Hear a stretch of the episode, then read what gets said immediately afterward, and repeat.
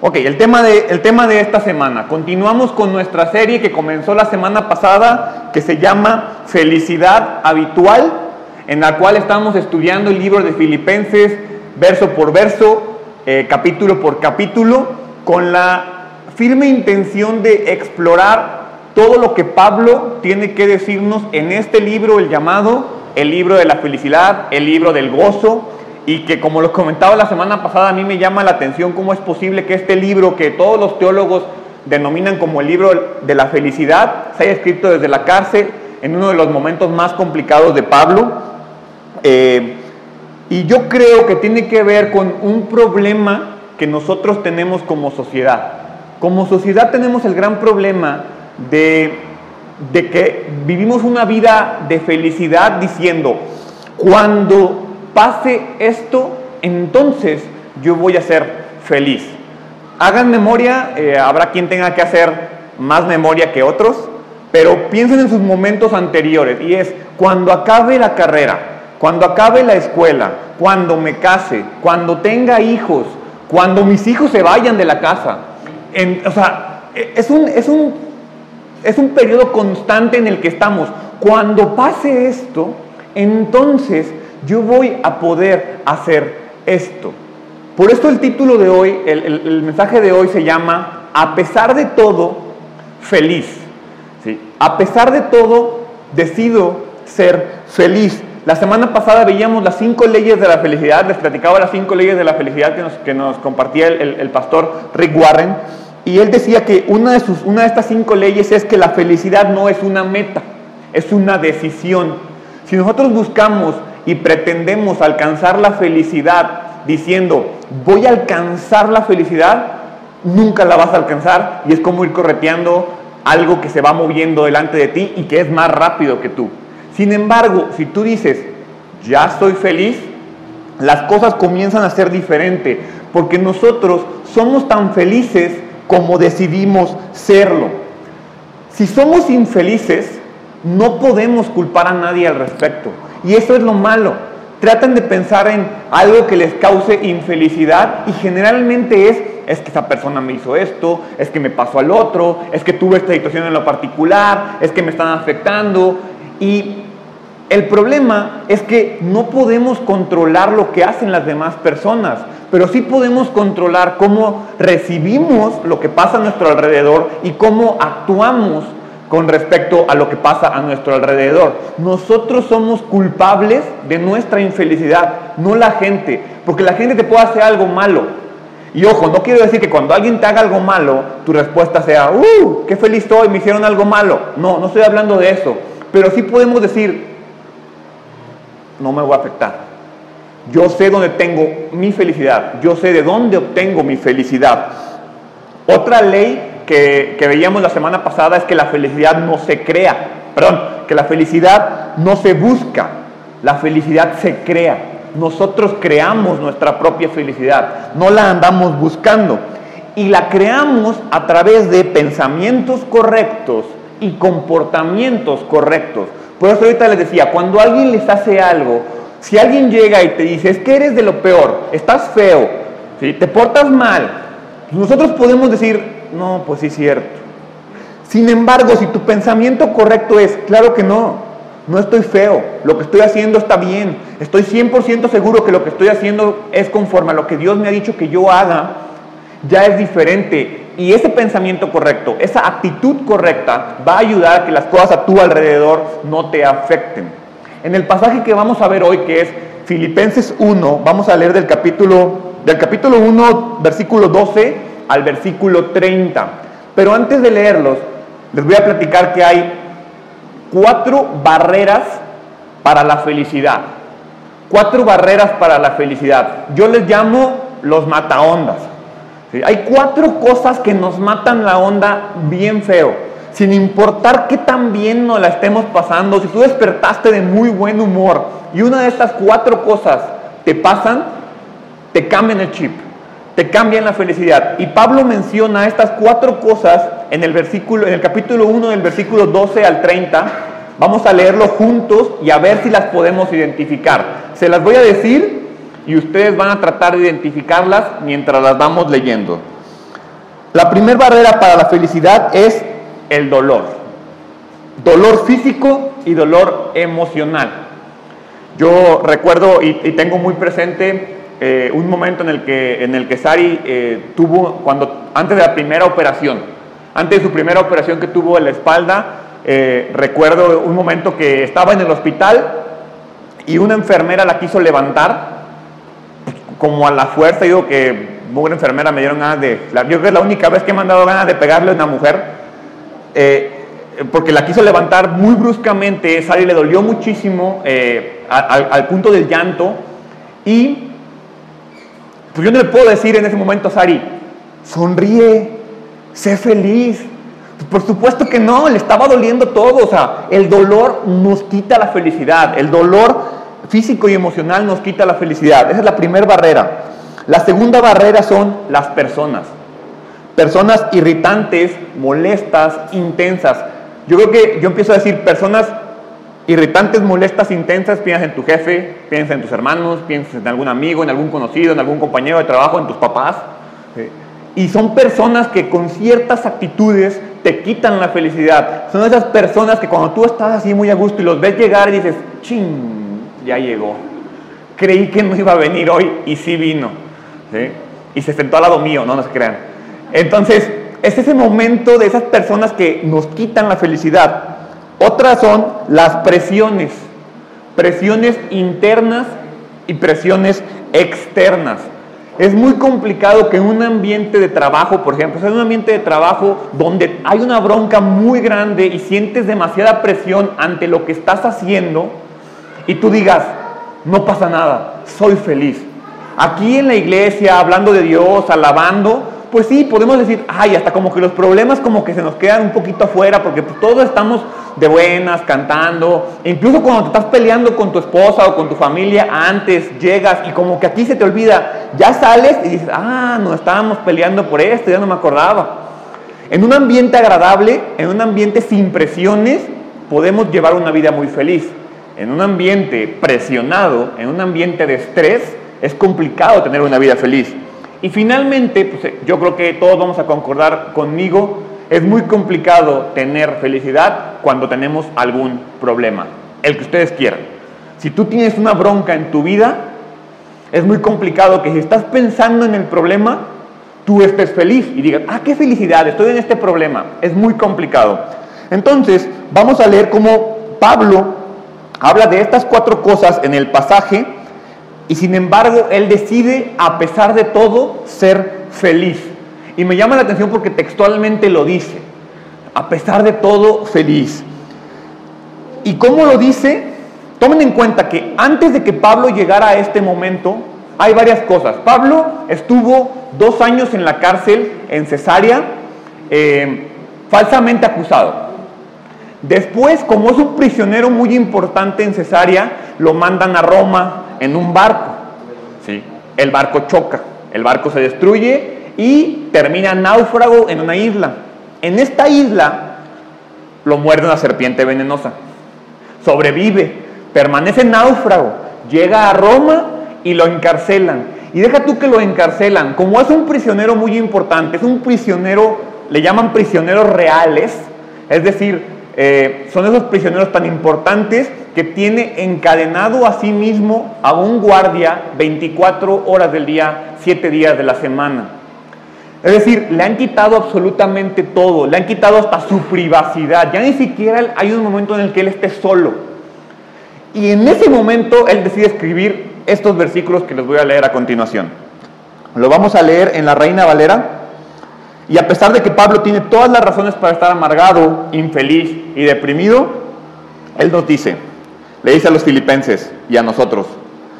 Versículo 12. Quiero que sepáis, hermanos, que las cosas que me han sucedido han redundado más bien para el progreso del Evangelio. De tal manera que mis prisiones se han hecho patentes en Cristo en todo el pretorio y a todos los demás.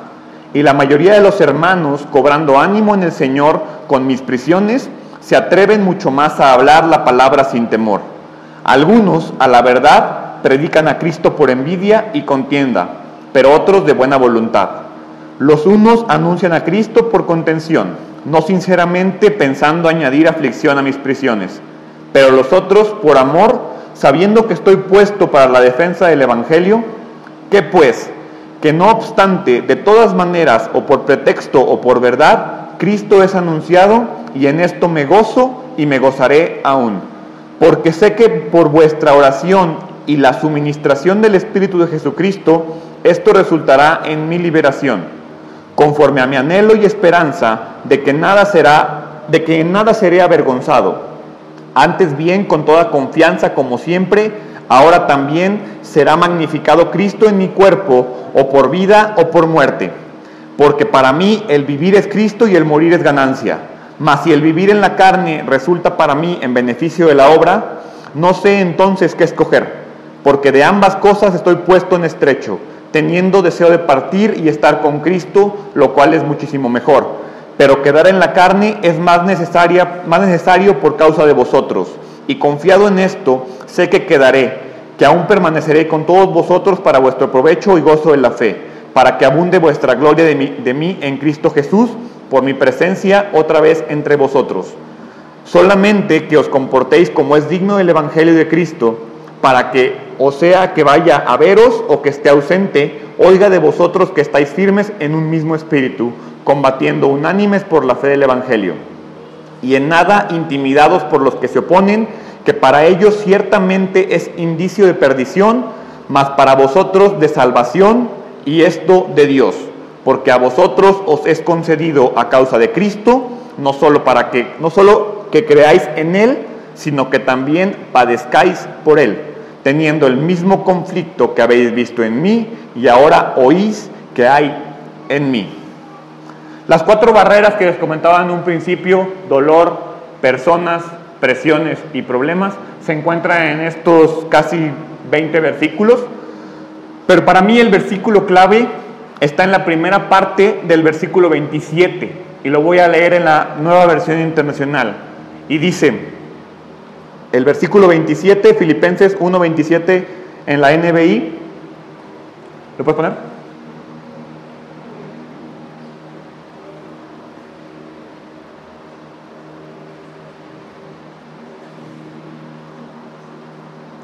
Dice, pase lo que pase, compórtense de una manera digna del Evangelio de Cristo. ¿Sí? Va otra vez pase lo que pase, compórtense de una manera digna del Evangelio de Cristo. Cada vez que yo leía este versículo, cada vez que yo leía esta parte, pase lo que pase, compórtense de una manera digna del Evangelio de Cristo, ¿a qué le suena? Pórtate bien. ¿Están de acuerdo? O sea, compórtate de manera digna del Evangelio de Cristo. Yo lo leía y decía, pórtate bien, sigue los diez mandamientos, haz lo que Dios te dice. Pero en realidad cuando me puse a recapacitar lo que significa, ¿qué es el Evangelio de Cristo? El Evangelio de Cristo es que Dios se hizo hombre, vivió entre nosotros, murió por nosotros, murió por nuestros pecados, resucitó y nos dio vida eterna. Eso es el Evangelio. El Evangelio es que tenemos vida eterna, que pase lo que pase, podemos alcanzar la vida eterna y que esto que estamos viviendo en estos momentos es temporal, que hay una esperanza, que hay una meta, que hay algo al final del túnel, que hay una luz al final del túnel. Entonces, ¿cómo vivimos nuestra vida sabiendo que hay algo al final? Pase lo que pase, vive tu vida sabiendo que lo que te está pasando ahorita se va a acabar y que viene una vida eterna. Esa es la importancia de este versículo y por eso titulé A pesar de todo, feliz. Porque todo lo que pase, todo lo que te ha pasado y todo lo que te va a pasar en este momento, en esta vida, se va a terminar. La vida eterna, perfecta, con gozo, con alegría, con alabanza, en la presencia de Dios, en el momento en el que muramos, va a ser eterna. Entonces, ya teniendo ese concepto de vida eterna en nuestra mente, como que las cosas que nos pasan en este momento pueden quedarse un poco de lado y pueden quedarse un poco, no menospreciadas, pero ya por lo menos decimos, se va a acabar, por algo me está pasando. La semana pasada veíamos cuáles eran los cuatro hábitos para tener relaciones saludables. Espero que los hayan aplicado durante la semana y si no se los recuerdo, bajen la predicación de la página de internet, síganos en Facebook y bajen la predicación de ahí y se los voy a repetir, los cuatro hábitos para tener relaciones felices y por lo tanto felicidad basada en hábitos. Ser agradecidos por las personas en nuestras vidas. Sean buenas personas o sean malas personas, sean agradecidos por su presencia en nuestras vidas. Oren con alegría por las personas en sus vidas, esperen siempre lo mejor de las personas en sus vidas y amen a las personas en sus vidas como Jesús lo hizo. ¿Cómo? A pesar de todo lo malo que hicimos, Jesús decidió amarnos de la misma manera. El día de hoy, y como parte del tema felicidad habitual, vamos a continuar con cuatro hábitos que tenemos que tener en nuestra vida todos los días, en todo momento y en todo tiempo con la firme intención de qué? De crear nuestra felicidad, de que la felicidad se vuelva habitual y no se vuelva consecuencia de algo. El primer hábito que tenemos que llevar a cabo, llevar a la práctica, es ver todos nuestros problemas desde el punto de vista de Dios. Ver todos nuestros problemas desde el punto de vista de Dios. Alguna vez han escuchado la frase de que cuando tengas un problema, te dicen, salte de la casa. Velo desde fuera de la, casa, de la caja. Analiza tu problema desde fuera de la caja. ¿Qué te está diciendo? Te está diciendo, abre tu perspectiva. Deja de andar como, como un caballito que nada más ve así como hacia el frente y lo que tiene enfrente.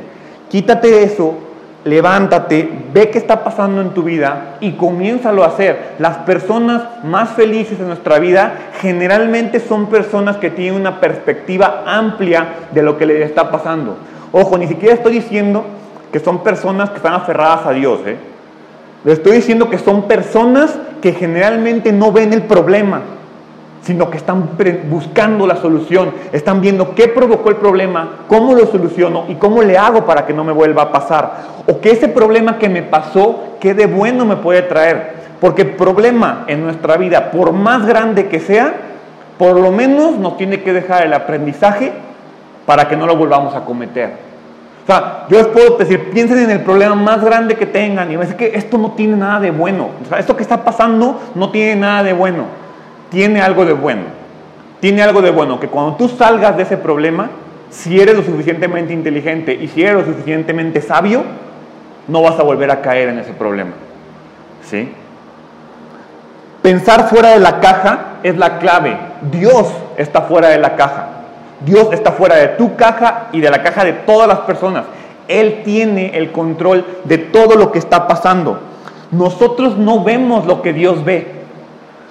Nosotros vemos lo que nosotros podemos ver y creemos en lo que Dios ve. Sin importar lo que pase, siempre debemos recordar que Dios tiene un plan y lo va a hacer funcionar.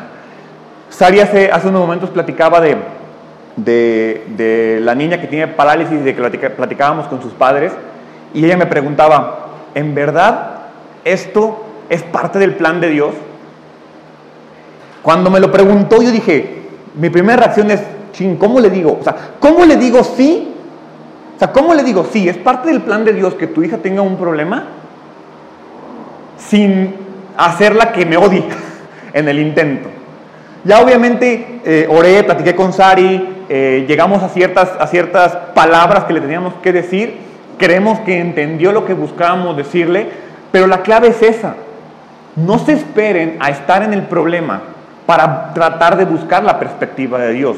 Dense cuenta que Dios tiene un plan, que Dios lo está trabajando y que los problemas que pasan en su vida son parte de ese plan. ¿Sí? Aunque cometamos errores, es parte de su plan. Vayan a Filipenses 1.12. Filipenses 1.12 dice, hermanos, quiero que sepan que en realidad lo que me ha pasado ha contribuido al avance del Evangelio. Le recuerdo lo que Pablo sufrió mientras escribía esto. Estaba en la cárcel con un, eh, con un guardia encadenado a su pie 24 horas al día, 7 días de la semana. Fue mordido por una serpiente, su barco naufragó y él dice, todo lo que me ha pasado ha contribuido al avance del Evangelio. Pablo ha tenido un sueño en su vida, como tú y como yo. Yo creo que todos nosotros tenemos sueños en nuestra vida. Pablo tenía un sueño en su vida, el cual se puso en su corazón y se puso en su mente desde que fue convertido en el camino a Damasco. Él tenía un sueño, predicar en Roma.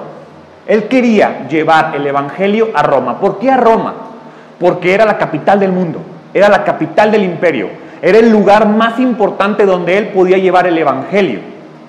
Pero yo me imagino, no lo dice en ningún lado en la Biblia, pero yo me imagino que Pablo quería llegar a Roma, rentar el Coliseo y hacer una campaña de seis meses de evangelización con todos los romanos y con todos los discípulos y con todos los apóstoles y querían llenar el Coliseo y convertir a todo Roma en el Coliseo. O sea, me imagino a Pablo en el centro, él se imaginaba a sí mismo predicando el Evangelio y haciendo que la gente se convirtiera. Sin embargo, ese era el plan de Dios, digo, el plan de Pablo.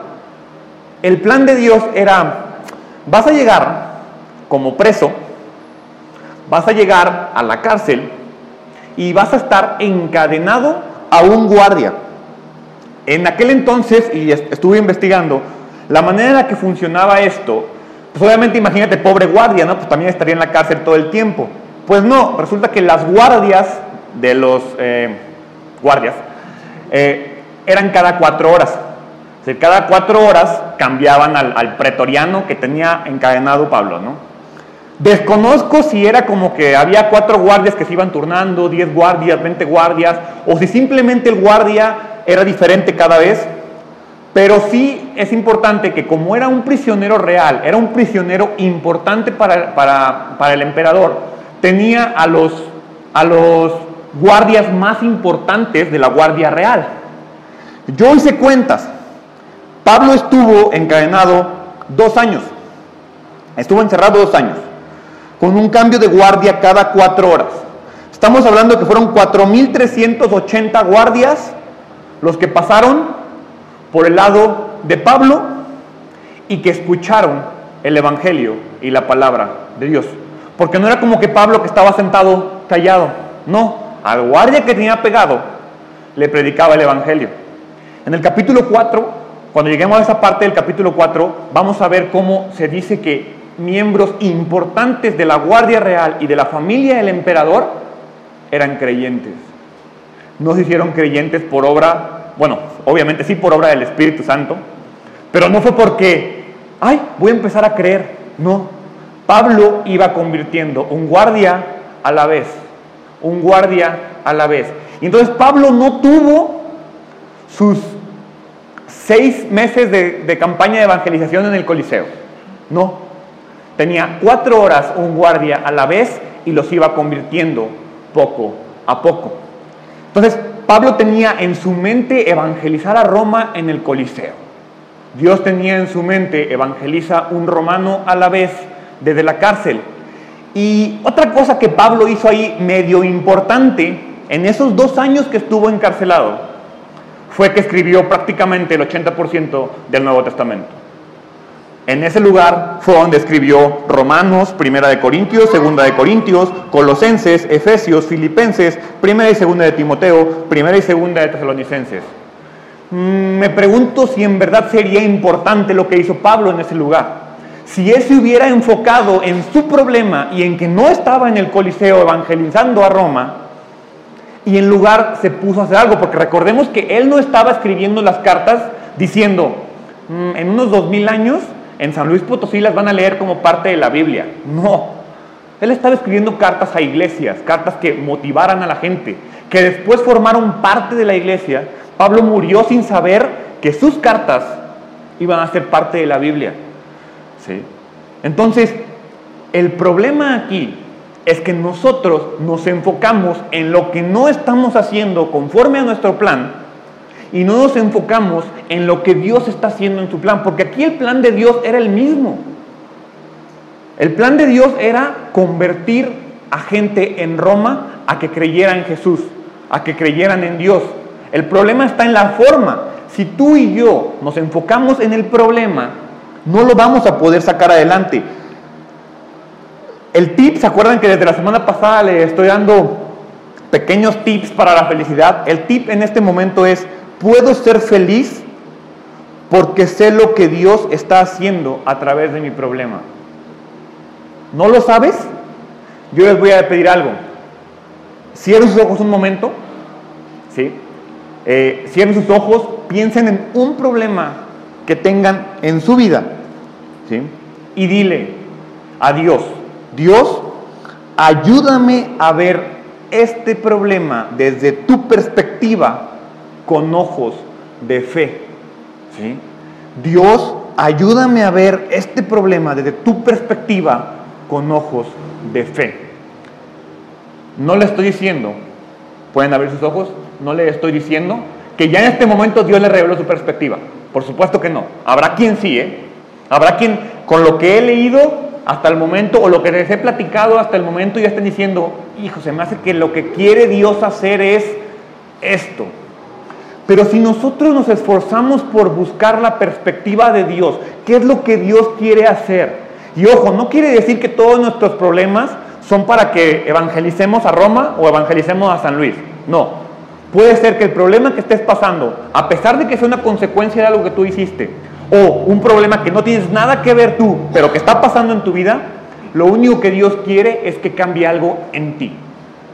Pregúntate, ¿qué tengo que cambiar para salir de este problema? ¿Sí? Siempre que tengamos un problema debemos hacer esto. Esta oración que acabamos de hacer, este momento que es, esto es eso, es, eso es lo que significa entregarle tus problemas a Dios. No significa, Dios, ahí está y resuélvemelos. No, es Dios, tengo esta bronca, ayúdame a verla como tú la estás viendo y ayúdame a entender qué es lo que yo quieres que haga. Si hacemos esto, se va a volver un hábito ver nuestros problemas desde su perspectiva. Vayan a Filipenses 1.13. Ver nuestros problemas desde un punto de vista de fe. Ver nuestros problemas desde la perspectiva de Dios nos sirve para dos cosas. Primero lo vamos a ver en versículo 13. Nos sirve para testimonio para la gente que no cree en Dios. Versículo 13 dice, es más, se ha hecho evidente a toda la guardia del palacio y a todos los demás que estoy encadenado por causa de Cristo. Pablo está diciendo, mi problema, mi situación está sirviendo para que la guardia del palacio y todos los demás a mi alrededor sepan que estoy aquí por Cristo. Su problema está siendo testimonio para la gente que no cree. Y en versículo 14 leemos, gracias a mis cadenas, ahora más que nunca la mayoría de los hermanos confiados en el Señor se han atrevido a anunciar sin temor la palabra de Dios. La segunda consecuencia de ver nuestros problemas con fe desde una perspectiva divina es impulso para los que sí creen. Piensa en un problema que tú tengas en tu vida. La manera en la que tú lo enfrentes va a definir la manera en la que la gente puede ver a Dios. Si tú dices creer y tú te dices cristiano, pero ante el primer problema te caes, ante el primer problema te, das por vencido, ante el primer problema te deprimes, te pones a llorar o te enojas, pues el no creyente va a decir, tiene una bronca y reacciona igual que yo. Y el sí creyente va a decir, pues yo estoy en las mismas. Este, se me hace que como que eso de Dios como que no está funcionando ni a él ni a mí. Sin embargo, si tienes un problema y este problema lo enfrentas con fe, sabiendo que lo que está pasando es parte de un plan y esperando aprender algo a través de ese problema, el no creyente va a decir, este cuadro tiene algo diferente. Yo quiero lo que él tiene, porque ve el problema en el que está y está entero, está fortalecido. ¿Sí? Y el creyente va a decir, yo quiero lo que él tiene. Yo quiero lo que... El verdadero creyente, ¿eh? porque habrá creyentes que digan, ah, ¿por qué él como que Dios sí lo ayuda y a mí no? Pero el verdadero creyente va a decir, ¿cómo le haces? Quiero aprender, ayúdame. Ver nuestros problemas desde el punto de vista de Dios nos ayuda a nosotros a permanecer felices, a permanecer fortalecidos y más importante, ayuda a los demás a fortalecerse en Dios. Tal vez Dios está usando ese problema que tú tienes en este momento con la firme intención de que tu reacción ayude a alguien. Entonces, ¿por qué no piensas en ese problema y dices, voy a cambiar mi manera de ver este problema? Porque la gente a mi alrededor va a ver la manera en la que se deben enfrentar los problemas con Dios. El segundo hábito, ya vimos el primero, ver todos los problemas desde, desde el punto de vista de Dios. El segundo hábito es nunca dejes que los demás controlen tu actitud. Nunca dejes que los demás controlen tu actitud. Hay cuatro tipos de personas y los vamos a ver en el, versículo 15 al versículo 17. Los cuatro tipos de personas son los que nos atacan o nos critican, los que nos apoyan, nuestros amigos, nuestras personas queridas, los que compiten contra nosotros y los que solo nos quieren destruir. Pablo estudia y nos presenta estos cuatro tipos de personas del versículo 15 al versículo 17. Lo vamos a leer y me voy deteniendo. Filipenses 1, versículo 15 y versículo al 17. Es cierto que algunos predican a Cristo por envidia y rivalidad. La palabra rivalidad viene del griego eris, que es aman pelear, aman crear conflicto. ¿Conocen a alguien así en sus vidas? Esa persona molesta que busca cualquier oportunidad para hacer bronca. Cualquier comentario para decir, ahí hay una bronca. Tienes un problema y te mete así como que el dedito así como que, mm, órale, a ver si es cierto, ¿dónde está tu Dios? A ver, ¿sí? Esas personas son personas que nos afectan. ¿Por qué nos afectan? Porque nuestro deseo más profundo como ser humano, lo quieras creer o no lo quieras creer, es ser aceptado y ser amado. Ese es nuestro deseo más profundo. Por lo tanto, cuando alguien nos critica, nos tumba. Cuando alguien nos dice un comentario de contienda, un, comentario de pelea, te afecta. El tip que yo les voy a dar ahorita es, no necesitan la aprobación de los demás para ser felices. ¿Saben por qué? Porque Dios ya te aprobó. Dios ya te aceptó. Y si a mí me preguntan de que 30 personas que están frente a mí me acepten, a que Dios me acepte, pues sí me importa que me acepten ustedes, pero me importa muchísimo más que Dios me acepte. Y lo más importante, yo sé que soy aceptado. Entonces, si sé que Dios me acepta, ¿por qué me preocupa que la persona que tengo al lado no me acepte? ¿Por qué? Tenemos que vivir nuestra vida siendo conscientes que si tú ya decidiste creer en Dios y vivir tu vida como un verdadero creyente, como un verdadero creyente que cree en el Evangelio, ¿por qué te preocupa lo que el de al lado piense si ya sabes lo que Dios piensa de ti? No necesito aprobación de los demás para ser feliz. Nunca dejemos que los demás controlen nuestras actitudes. Seguimos con la lectura. Pero otros lo hacen con buenas intenciones. Estos últimos lo hacen por amor. No voy a meterme a hablar de la gente que nos ama, porque la gente que nos ama nos impulsa, la gente que nos demuestra nuestro amor nos da felicidad. Pero son personas que es importante que demos gracias por ellos, que oremos por ellos y que fortalezcamos relaciones con ellos, porque ellos son los que nos edifican y nos fortalecen en los momentos de prueba. Siempre se dice que en los momentos de problema encuentras a tus mejores amigos, ¿no? Porque son los que en realidad están ahí. Todos los que dicen ser amigos cuando te va bien, desaparecen cuando estás en un problema. Los que permanecen por amor son tus verdaderos amigos. A ellos aférrate. De ellos tal vez preocúpate que te acepten.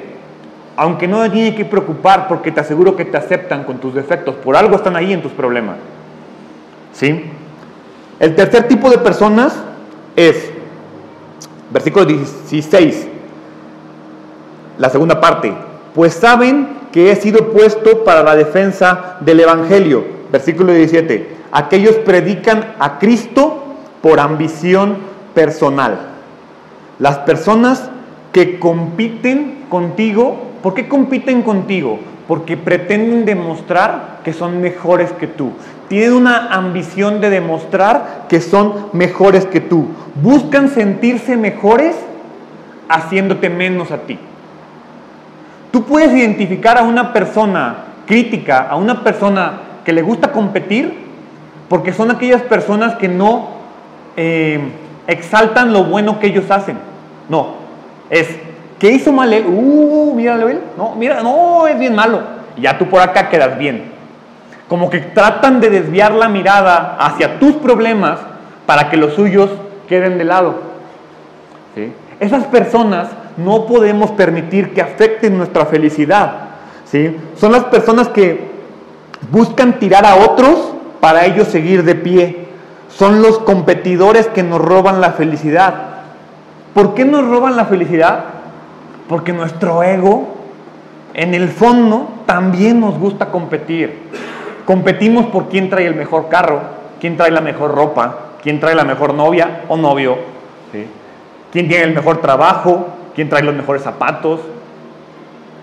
Nos gusta competir. Entonces, cuando encontramos una persona competitiva que te quiere tumbar, te afecta y te roba la felicidad. Y las personas número cuatro que afectan nuestra felicidad son los que te quieren destruir. Dice, versículo 17, segunda parte, y no por motivos puros, creyendo que así van a aumentar las angustias que sufro en mi prisión. Es decir, Pablo tenía, lo voy a volver a repetir rápidamente, cuatro personas. Cuando él estaba en la cárcel, había gente criticándolo, gente diciendo, uh, mira, ahí está Pablo, ¿sí? Y todo lo que predicaba y mira, está en la cárcel. Gente que lo apoyaba, toda la gente a las cuales les escribió parte de sus cartas, lo apoyaban gente que competían por él, o sea, gente que también creía, pero que competían con él y lo veían como un rival. Y gente que lo único que pretendía era destruirlo, aumentar las angustias que él sufría en la cárcel. Esa gente simplemente molesta. Piensa en esa persona que es molesta en tu vida. Lo único que hace es hacer chisme, hacer comentarios, te busca herir, te busca atacar, ¿Por qué? Si sabemos, porque yo te les puedo estar diciendo esos tres tipos de personas, los críticos, los competidores y los, los que nos atacan, todos piensan en alguien. Se los aseguro que todos están pensando en alguien. Si ya sabes que es así, ¿por qué te afecta lo que piensa? ¿Por qué dejas que afecte tus actitudes?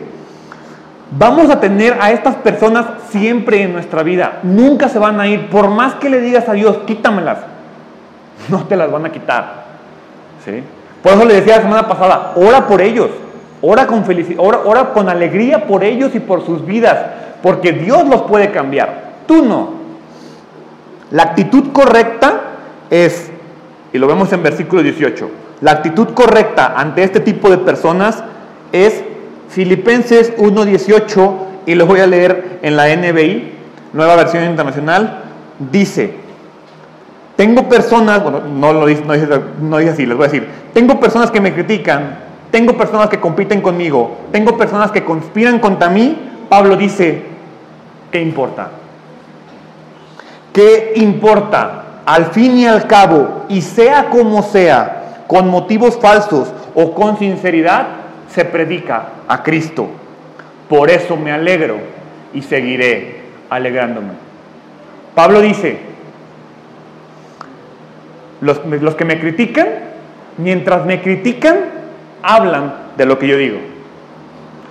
Los que compiten contra mí, mientras compiten, hablan de lo que yo digo. Y los que me atacan, mientras me atacan, hablan de lo que yo digo. Es decir, lo que yo digo está afectando sus vidas. Por eso me alegro. Alégrense, como Pablo, si lo que ustedes están haciendo habla de Cristo. Y si por eso los atacan, alégrense y sigan alegrándose. Porque no importan los críticos, no importan los competidores, no importan los conspiradores. Si yo me enfoco en Cristo, estoy escogiendo ser alegre y continuar siendo alegre. No voy a dejar que nadie se robe mi alegría. Esa es la manera en la que tenemos que enfrentar todos los días. Hoy me despierto y no voy a dejar que nadie se robe mi alegría. Y no estoy hablando del jefe, del compañero de trabajo, del amigo, de la esposa, del hijo. Piensa en el que se te cerró mientras ibas manejando. Ni él te va a quitar la alegría. Porque a veces vas de muy buen humor, se te cierra alguien y ya estás mentando mal. Ya estás hasta acá. Todo el buen humor que traías lo perdiste porque alguien se te cerró. Porque alguien te dijo algo mientras te rebasaba. ¿En serio? ¿Vas a dejar que esas personas afecten tu vida? Si dejamos que ellos nos afecten, pues con mucha razón la gente cercana a ti también te va a afectar. Empieza por algo. Empieza por entender que la gente o el que define tu felicidad es Dios, no la gente. Vayan al versículo 28. versículo 28,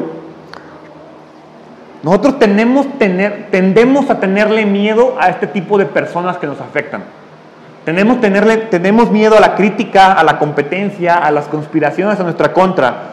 En Filipenses 1.28 Pablo dice, sin temor alguno a sus adversarios, lo cual es para ellos señal de destrucción, para ustedes es en cambio señal de salvación. Y esto proviene de Dios. Dios siempre dice a lo largo de toda su palabra, si por mi causa son atacados, alégrense. No es que Dios esté loco, ¿eh? No es que Dios ponga las reglas en contra. Lo que Dios está diciendo es, hey, si te están atacando por mí, es que estás haciendo bien las cosas, porque a mí nadie me quiere. El mundo me odia, entonces, si a ti te odian por mí, estás haciendo bien las cosas. Vivimos pensando en el qué dirán. Les voy a decir lo que Jesús piensa. Vayan a Mateo capítulo 5, versículo 11. Jesús, en el comienzo del, nuevo, del, del Sermón del Monte, nos dice, 5 vamos a leer el 11 y el 12. Dichosos serán ustedes cuando por mi causa la gente los insulte, los persiga y levante contra ustedes toda clase de calumnias. Alégrense y llénense de júbilo, porque les espera una gran recompensa en el cielo. Así también persiguieron a los profetas que los precedieron a ustedes. Quitarnos eso del pensamiento es lo más complicado. El tratar de entender por qué Dios quiere que seamos atacados si tú estás pensando, ¿por qué Dios quiere que sea atacado? Estás enfocándote mal. No es que Dios quiera que seas atacado, es que Dios quiere aceptarte. Es diferente. Si la perspectiva, volvemos al punto de que ve los problemas desde la perspectiva de Dios. No pienses que Dios quiere que te rechacen. Piensa que Dios te está aceptando. Es bien sabido por todos que hoy en día el diablo lo único que pretende en nuestras vidas es destruirnos y engañarnos. Entonces, si tú dejas que el diablo, que en estos momentos todo el mundo puede decir, es que todo está mal, el mundo está mal, pues sí. Entonces, ¿por qué dejas que el mundo te afecte? ¿Por qué dejas que las personas te afecten? Tenemos que vivir pensando lo que Jesús está diciendo. Dichosos sean ustedes cuando por mi causa la gente los insulte, los persiga y levante contra todos ustedes toda clase de calumnias. Es decir, no dejes que lo que digan los demás te afecte. Preocúpate por lo que yo digo. Y cuando tú te preocupes por lo que yo digo, por lo que Dios dice, entonces vas a ser feliz, te vas a alegrar y te vas a llenar de júbilo. Hábito número 3. Ya viste tus problemas desde la perspectiva de Dios. Ya estás tratando de que las personas no afecten y cambien tus actitudes. El hábito número 3 es siempre, siempre confía que Dios hará funcionar las cosas. Confía que Dios hará funcionar las cosas. No es tu responsabilidad arreglar las cosas. Ojo, y quiero ser ahí muy específico. Si tú hiciste algo mal y lo puedes arreglar, arréglalo. No es un problema. Problema para mí es lo que yo no puedo resolver.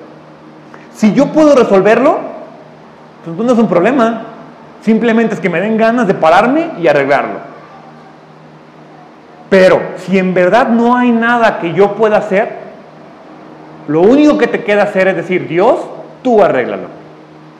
Y no te preocupes, porque lo va a arreglar. Cuando estamos, haciendo, estamos en un problema, hay dos cosas que podemos hacer. Cuando tú estás en una bronca, hay dos cosas que puedes hacer. O te preocupas o te ocupas. No hay de más. O vives preocupado y temeroso de lo que está pasando o te pones a hacer algo al respecto. ¿Cómo nos podemos ocupar de nuestros problemas? Orando, alabando y poniéndolo en las manos de Dios. No hay un problema que Dios no pueda resolver. Si el problema lo puedes solucionar tú, como les acabo de decir, hazlo. Si no, déjaselo a Dios. Vayan a Filipenses 1, 18 Vamos a ver la segunda parte del versículo 18 y el versículo 19. Ahí vemos la clave para siempre confiar que Dios va a hacer funcionar las cosas. Filipenses 1, 18 y 19 dice, por eso me alegro. Es más, seguiré alegrándome. ¿Por qué? Porque sé que gracias a las oraciones de ustedes, y a la ayuda que me da el Espíritu de Jesucristo, todo esto resultará en mi liberación. Las claves es, de entrada, saber. No puedes salir de tu bronca si no sabes lo que Dios piensa de tu bronca. No puedes ni siquiera creer si no sabes en lo que hay que creer. Me impresiona la cantidad de críticas que existen hacia el Evangelio hoy en día en Facebook, en la tele, en, todas las redes sociales, en películas. Y lo peor es que tú las lees y dices, como que me hacen sentido. ¿Sabes por qué como que te hacen sentido? Porque no sabes. Es más, la gente que los está poniendo no sabe lo que dice la Biblia. El problema es que queremos creer sin antes saber. Nunca te va a ser lógica. Jamás te va a ser lógica. Esa es la importancia de estudiar, de juntarnos, de prepararse en Dios. Porque querer creer como que nomás porque sí, nunca. Porque la manera en la que Dios hace las cosas nos es totalmente ilógica. Pero si tú entras a su lógica, te empapas de Él, las cosas van a cambiar. ¿sí? Primero hay que saber y creer. Segundo, hay que orar y tener gente orando por ti. Esa es la razón por la cual a partir de este domingo comenzamos a reunirnos a las 11.15, de 11.15 a 11.45 a orar. Por nosotros y por la gente que pertenece a esta iglesia. Y por la gente que no pertenece a esta iglesia porque hay que orar. Cuando tú sabes que alguien está orando por ti, te fortalece. Simplemente que alguien te diga, oye, estoy pidiendo por ti. Ya como que dices, ay, qué chido. Seas creyente o no seas creyente, esto yo se lo he dicho a gente que no cree. Y hasta su reacción es como, órale, pues gracias. O sea, pues, igual no creen, pero en una de esas ya por lo menos dicen, chicle y pega, ¿eh? O alguna vez les ha tocado que alguien llega y le dice, oigan, como que yo sé que, como que tú tienes una relación así como que en Dios, pues pide por mí, ¿no? A mí me ha pasado varias veces a raíz de que me he acercado a Dios en mi casa, mi mamá de repente me habla y me dice, oye, pues, ¿puedes pedir por esto? ¿Puedes poner a tal persona en tus oraciones porque tiene una bronca? Yo digo, mm, ya por lo menos se están dando cuenta que hay algo diferente en mí. Y la tercera clave es confiar en la ayuda del Espíritu Santo. Ojo, no solo para resolver el problema, ¿eh? Confiar en la ayuda del Espíritu Santo no es solo que nos va a resolver el problema, es también aceptar cuando no se resuelva, porque hay problemas que no se van a resolver.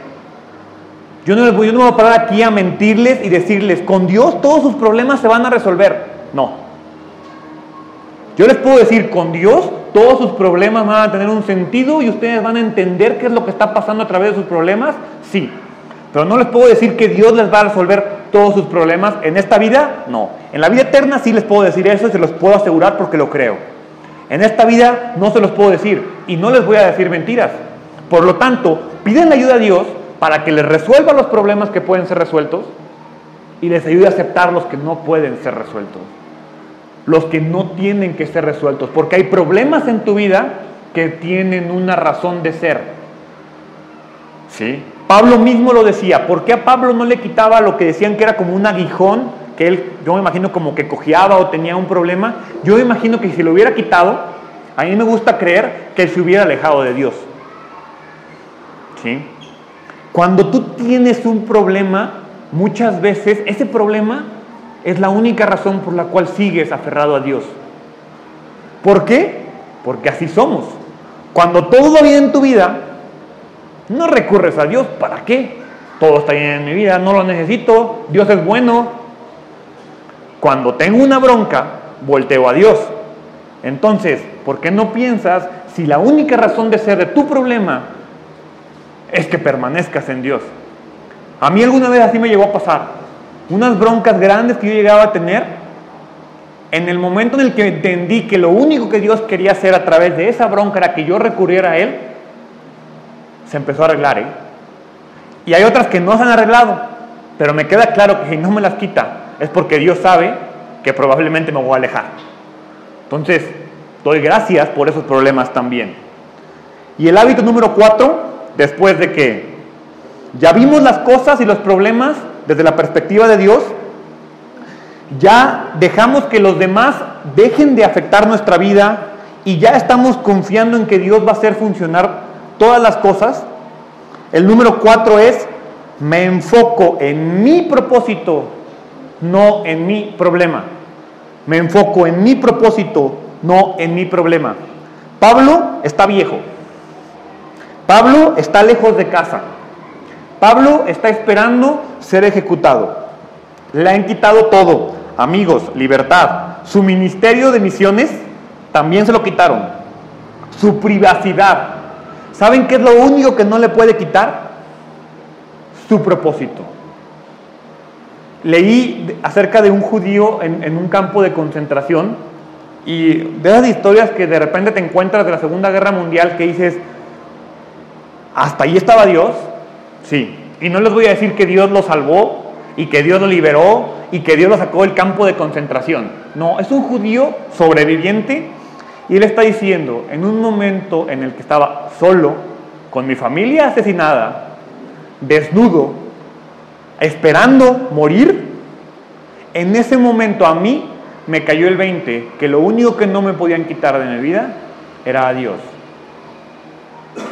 y no me podían quitar de mi vida el estar agradecido por Dios. Yo leí y dije, y yo me preocupo porque me gasté el dinero y ando endeudado.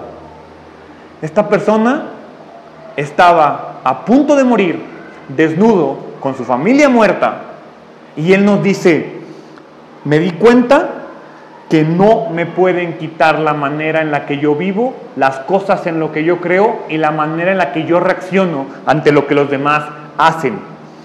Vayan a Filipenses 1, versículo 22 al 25. Lo voy a leer en la nueva versión internacional y dice, ahora bien, si seguir viviendo en este mundo representa para mí un trabajo fructífero, ¿qué escogeré? No lo sé. Me siento presionado por dos posibilidades. Deseo partir y estar con Cristo, que es muchísimo mejor, pero por el bien de ustedes es preferible que yo permanezca en este mundo.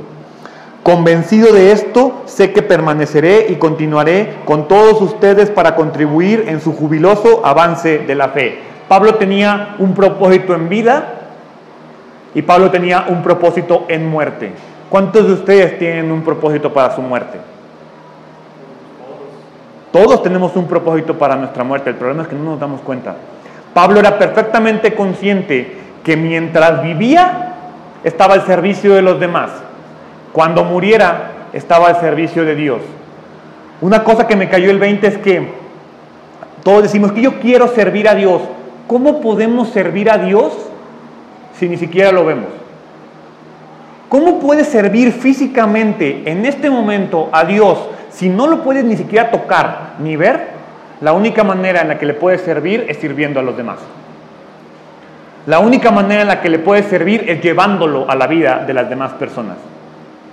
Entonces Pablo te dice, mientras vivo, sirvo.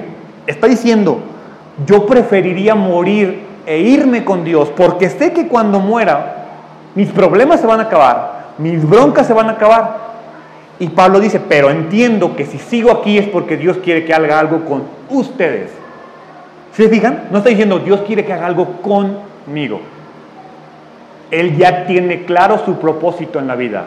Morir y mientras vive, ser servido. Perdón, servir. El tip que yo les puedo decir en este momento a ustedes, y es la principal razón para la infelicidad.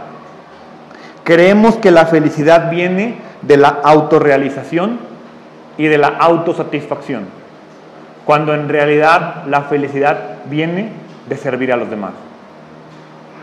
Yo les reto a que vayan y sirvan a alguien, en lo que sea, ¿eh?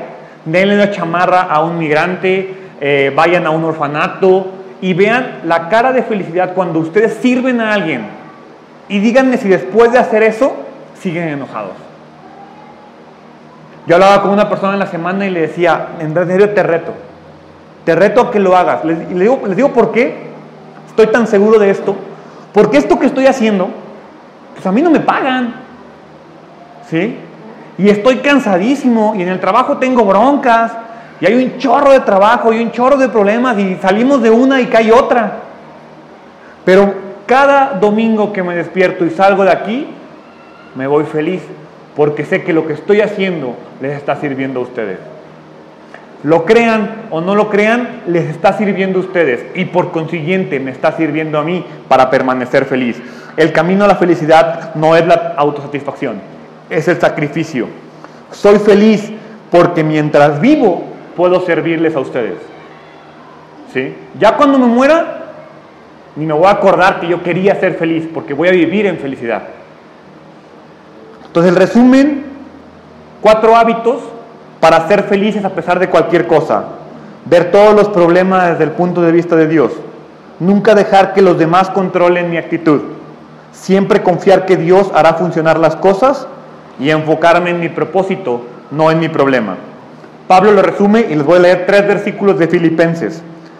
Primero vamos a leer el 21 y después vamos a leer el 29 y el 30. Versículo 21, Pablo dice, porque para mí el vivir es Cristo y el morir es ganancia. Versículo 29, porque a ustedes se les ha concedido no solo creer en Cristo, sino también sufrir por Él, pues sostienen la misma lucha que antes me vieron sostener y que ahora saben que sigo sosteniendo. En nuestra vida va a haber dolor, personas que nos afecten, personas que nos abrumen y problemas. Pero si ustedes enfrentan la vida con Dios y diciendo lo que Pablo dice en el versículo 21, para mí vivir es Cristo, no podemos estar infelices. Yo siempre le digo a la gente que me dice que tengo problemas, estoy deprimido, enfócate en Dios. No puedes vivir enfocado en tus problemas. Si tú te enfocas en Dios, los problemas pasan a segundo término. Ojo, no desaparecen, pasan a segundo término.